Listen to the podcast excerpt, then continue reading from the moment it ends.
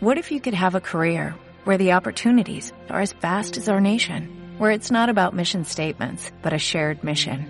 At U.S. Customs and Border Protection, we go beyond to protect more than borders, from ship to shore, air to ground, cities to local communities. CBP agents and officers are keeping people safe.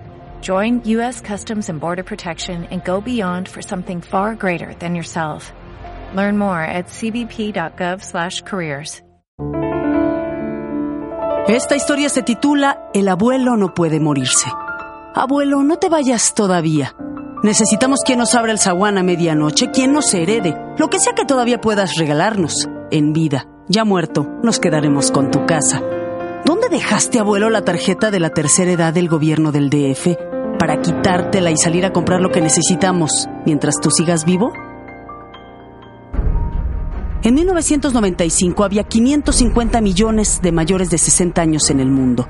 Para 2025, en 10 años, será el doble, 1.200 millones. Entre el 4 y el 6% de la población mundial de adultos mayores sufrirá alguna forma de abuso se mantenía con candados, con cadenas. Esta anciana estaba completamente mojada, sus sábanas, sus cubiertos, su ropa interior, habían excrementos humanos y también lo más triste era que había fecas de ratón en todo el interior. Y rechazamos cualquier tipo de maltrato. La verdad que es un tema que nos preocupa, que cada día haya mucho más denuncia y que las personas se atrevan a contar lo que está pasando. Hace algunos años, reporteros en Chile documentaron condiciones inhumanas de trato e insalubridad en asilos del Estado. Sábanas que no se cambiaban en meses, el reuso de material desechable, incluidas jeringas, respiradores, abatelenguas y material para higiene. Habla Hugo Carrasco, especialista geriatra. Este país no es tan pobre, ni, ni los adultos mayores merecen por dignidad y por cuidado que reutilizamos los pañales ¿ah? desechables. Es casi como reutilizar el papel higiénico, o, utilizar, o reutilizar la toalla nueva, o reutilizar los pañuelitos desechables. Eso no se hace. El maltrato a adultos mayores lleva graves consecuencias físicas y psicológicas, incluido obligar a la inanición, y se duplica si el adulto supera los 80 años de edad y se mueve cada vez menos. Este es el testimonio de David Bravo de la Universidad Católica de Chile. Y esa dependencia severa se transforma también en un lastre para la, para la familia. Ya sea por poca atención, porque no los visitan, porque no tienen noticias del exterior, nada. En México, 16% de los adultos mayores, según una encuesta oficial, podrían estar en situación de riesgo. Si extrapolamos datos, millón y medio de hombres y mujeres mayores de 60 años.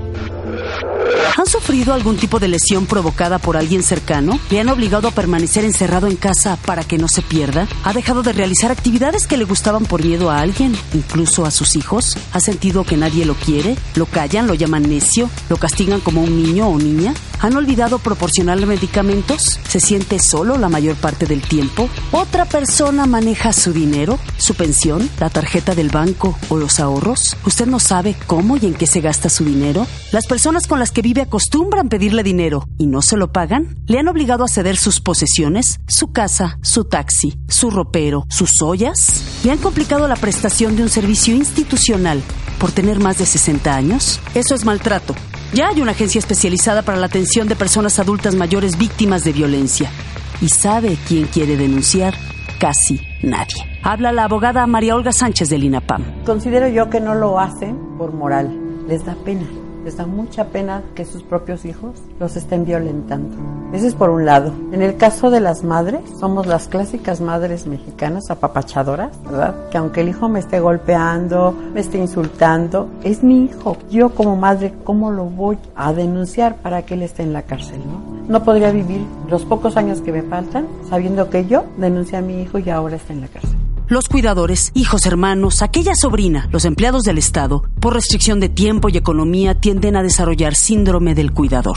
Esta es la opinión de Marta Vázquez Mata, gerontóloga. Por la mala educación que hacemos los padres, los acostumbramos a que seamos los proveedores, todo les damos, pero nunca les enseñamos a que nos den. Y cuando terminamos ese ciclo de proveer y ya nos servimos, entonces nos convertimos en el ropero en la sala.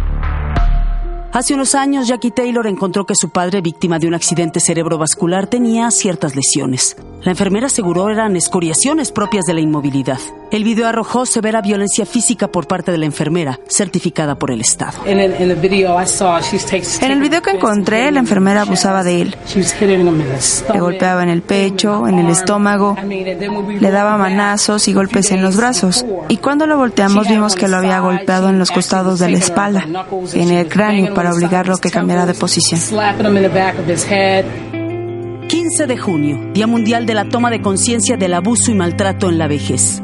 Abuso y maltrato. Si no hables, cállate, abuela. Siéntate en aquella silla. Lejos porque hueles mal. Pero el abuelo no se puede morir, falta que nos herede. Para que entonces sea visita en su propia casa. ¿Y las vacaciones?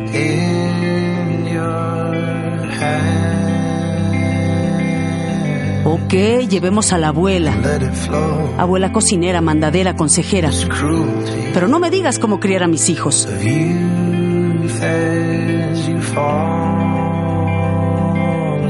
Abuela pagadora, pero impertinente. Llevémosla a Acapulco. Pero para que cuide a los niños. Al cabo que la abuela siempre ha sido muy fuerte. Carla Iberia Sánchez, W Radio.